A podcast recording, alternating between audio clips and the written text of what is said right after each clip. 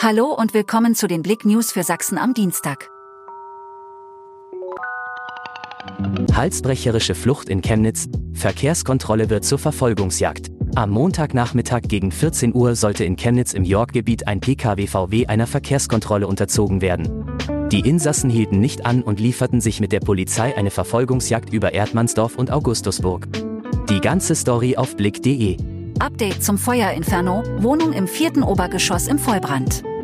Gegen 18.45 Uhr wurde am Montagabend bei der Chemnitzer Feuerwehr Großalarm ausgelöst. Eine Wohnung im vierten Obergeschoss in der Mühlenstraße stand in Vollbrand.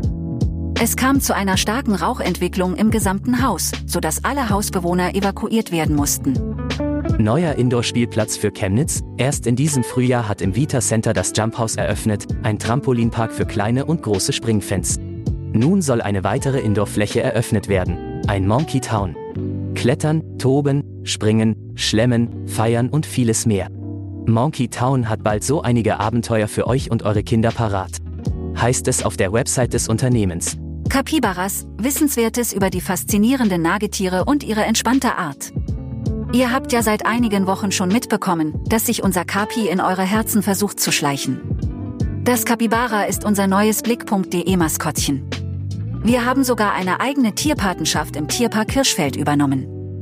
Welche tollen Eigenschaften Wasserschweine mitbringen, könnt ihr in unserem Artikel lesen.